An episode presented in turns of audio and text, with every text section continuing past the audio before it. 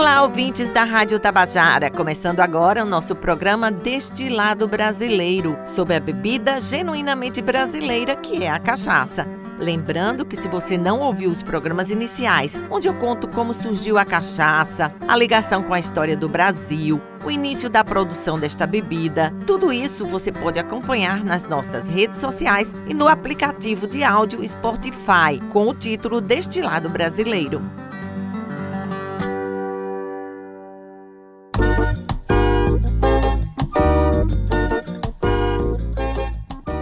Ele é secretário de Cultura de Pernambuco, consultor empresarial e um defensor da bebida genuinamente brasileira. Participa de eventos que valorizam a cachaça em todo o país. Estou falando de Gilberto Freire Neto, que tem na família a herança do grande sociólogo que pensou o Brasil, autor de várias obras importantes como Nordeste, Sobrados e Mucambos e a mais famosa de todas, Casa Grande e Senzala. Eu sou um pernambucano paraibano, metade do meu sangue é de um lado, metade é do outro, porque só me conforta. E eu cresci numa família que, obviamente, tem a história do Brasil nas veias. Né? O velho Freire, além de um grande defensor da nossa história, da nossa cultura, era um consumidor de cachaça, não apenas consumia, mas presenteava e defendia né? o nosso produto genuinamente brasileiro, um produto que vem de uma origem das mais distantes, né? a cana-de-açúcar atravessa o mundo para chegar através dos portugueses ao Brasil, se adapta aqui e a partir daí você tem todo um legado brasileiro na produção desse destilado, que é o mais antigo destilado das Américas. Então a cachaça brasileira ela tem não apenas um componente da nossa identidade, mas a referência mais antiga de tantas culturas que formam a cultura brasileira. A destilação é uma invenção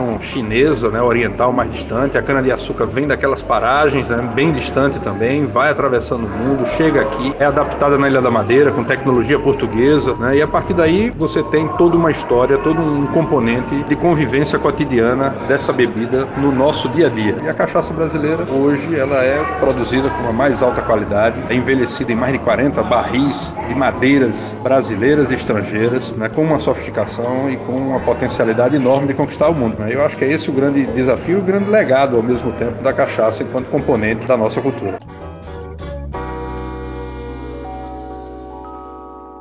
Gilberto Freire Neto esteve em João Pessoa a convite do Seminário Brasil Cachaças e ele falou sobre a importância de eventos sobre o tema. A cachaça virou a bola da vez com a valorização e a própria renovação do olhar sobre o produto. Né? A gente cada vez mais requisita melhor qualidade, melhor lida, melhores marcas, melhores garrafas, melhores rótulos, melhor forma de apresentação e de melhor qualidade de consumo, com responsabilidade social. A gente sabe claramente que existem componentes dos mais diversos na hora que você trabalha o serviço da cachaça, o consumir da cachaça. E os eventos têm se transformado em bons ambientes de debate sobre boas práticas. Né? E essas boas práticas estão fazendo a diferença. A gente está falando de um destilado que é um dos mais produzidos no mundo hoje e que tem não apenas esse componente de consumo no Brasil, mas uma potencialidade de ser consumido no mesmo padrão de qualidade de um bom whisky, de um bom gin, de uma boa vodka, de um bom rum. São todos produtos que têm uma referência de qualidade muito grande, que têm uma aceitação e que, obviamente, servem de referência na competitividade do nosso produto. Eu acho que os eventos brasileiros estão começando a, a demonstrar claramente a preocupação com a evolução desse produto enquanto ferramenta para a própria penetração desse produto nos novos mercados. Eu tenho visto isso com muita qualidade. Eu acho que esse componente de juntar produtores, de juntar analistas, de juntar jogadores é muito importante para a gente evoluir com a própria dinâmica de produção da bebida. Gilberto Freire Neto também conversou com a gente sobre o desafio da exportação da cachaça, que, embora tenha uma grande produção,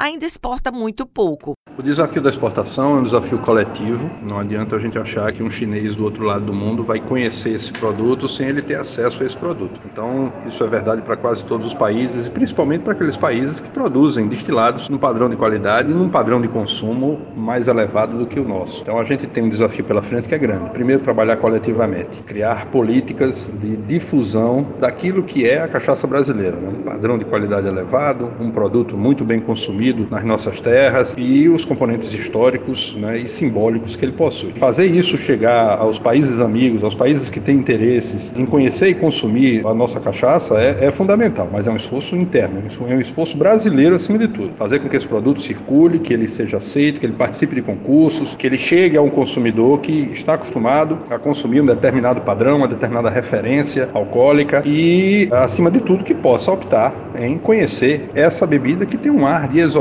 muito grande. É uma grande verdade pela frente. A gente precisa entender que a cachaça para o resto do mundo é uma bebida exótica, é uma bebida que não circula como tem potencialidade para tal. E a gente precisa fazer com que esse produto circule, que ele seja acessível aos consumidores mundo afora e que, acima de tudo, que ele esteja no mesmo padrão de apresentação individual e de consumo que os países estão acostumados a lidar. Então é um esforço interno, é uma estratégia coletiva que tem a ver com a política do próprio país, mas acima de tudo com a política dos produtores e daqueles que têm interesse em abrir mercado, em potencializar e ampliar o seu é, padrão de oferta de produtos para um consumo responsável, para um consumo direto. A meu ver, essa é a estratégia que deve ser seguida, né? diante de tantas outras possíveis, essa é a primária, é fazer com que esse produto seja conhecido e que esses valores brasileiros que acompanham a cachaça estejam disponíveis para o consumidor responsável que tem total interesse, eu não tenho a menor dúvida disso, porque onde, onde eu circulo, que eu apresento a cachaça, ela é muito bem aceita e ela participa claramente do rol de produtos que podem e devem ser consumidos, né? não apenas pelo exotismo, mas também pelo padrão de qualidade que possui. Pois é, e você sabia que o sociólogo Gilberto Freire misturava cachaça com uma fruta maravilhosa que é a pitanga e servia essa infusão aos seus convidados.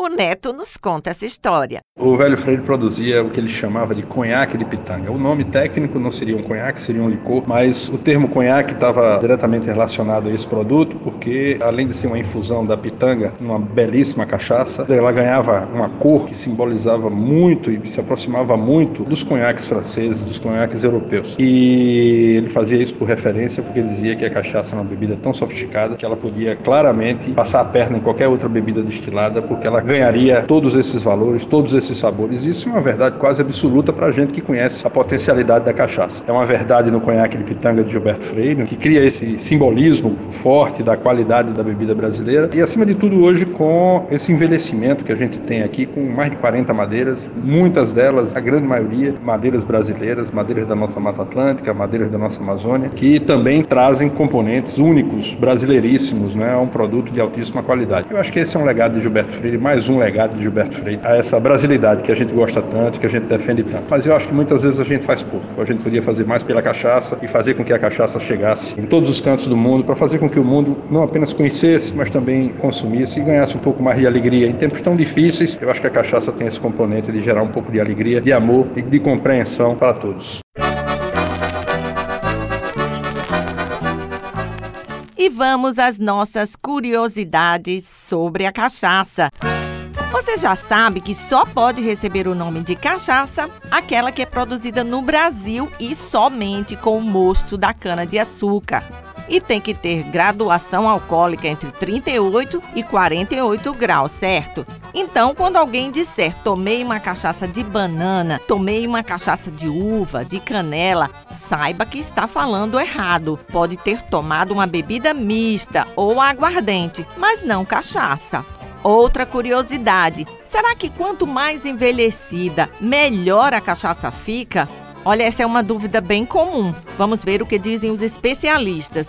No livro Os Segredos da Cachaça, de João Almeida e Leandro Dias, eles afirmam que isso é mito. A cachaça, como tem uma grande diversidade de envelhecimento nas madeiras, depende de cada madeira. A umburana, por exemplo, uma das mais comuns, requer pouco tempo para garantir complexidade sensorial. Entendido? E cachaça deve virar na hora de beber? Olha, isso é uma coisa totalmente ultrapassada, não, não deve. Isso você aprende logo nos cursos de degustação. Antigamente se virava o copinho de shot, o copinho da cachaça de uma vez só. Isso está errado. Como qualquer destilado, a cachaça deve ser bebida em pequenos goles para que se possa apreciar toda a sua qualidade e complexidade. Essa de virar já está fora de moda, viu? Vocês já ouviram falar na biruta da terra? Ela é uma bartender, uma jovem apaixonada pelos sabores brasileiros que cria coquetéis maravilhosos com a cachaça. Eu conversei com Letícia Macedo sobre o trabalho dela com coquetéis. Eu trabalho com coquetelaria regional há quase 10 anos. E a cachaça, desde ali da década de 50, 60, né? Que é o ouro branco brasileiro, como era conhecido. E assim, não tem como ser mais regional se não trabalhar com cachaça. E como foi que surgiu o teu interesse? Justamente por isso, né? Por a ideia de ser o regional. De eu trabalhar com essa ideia do que a nossa flora dá, o que a nossa cultura dá. Então eu passeio desde as frutas até o que é nosso. E a cachaça, ela é genuinamente brasileira. Então o interesse vem justamente disso, de valorizar o que é nosso. E a persona biruta? Então, o biruta da terra, tá formando design interiores, aí eu saio dessa área para entrar na coquetelaria. E todo mundo ficou numa, ah, você tá doida, você tá viajando. Eu disse, tô, tô biruta mesmo. E aí o biruta também é aquela negócio que mede a direção dos ventos, né? Para onde o vento tá indo, ela vai se movimentando. E eu trago isso também. Um dos grandes divulgadores da cachaça através da coquetelaria foi o bartender mestre Derivan, que nos deixou este ano.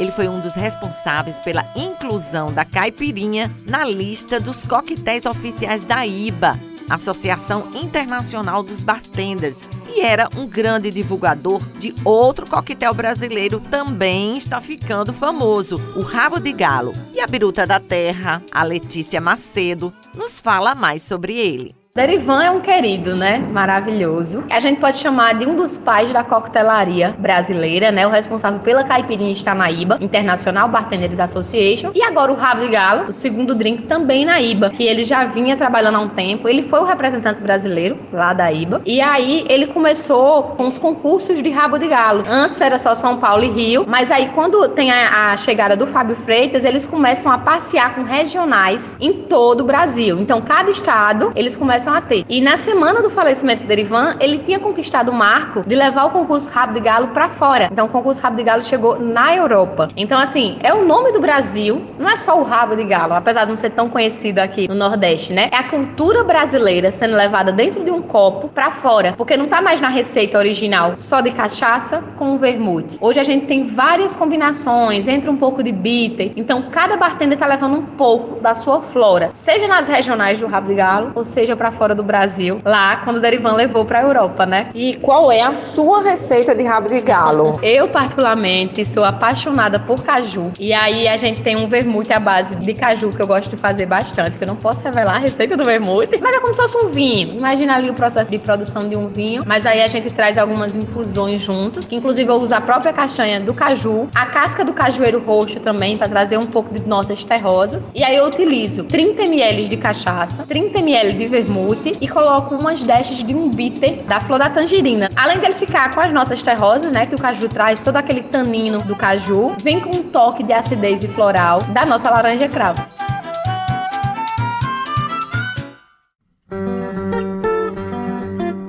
Programa Destilado Brasileiro está chegando ao fim. No próximo programa, a gente vai falar sobre a história de Edilson Diniz, direto de Areia, capital paraibana da cachaça, no Brejo. Ele é um engenheiro aposentado que se tornou um dos maiores colecionadores de cachaça do país. Também vamos saber como funciona o IBRAC, o Instituto Brasileiro da Cachaça, num bate-papo com o diretor Múcio Fernandes. Até nosso próximo encontro aqui na sua Rádio Tabajara.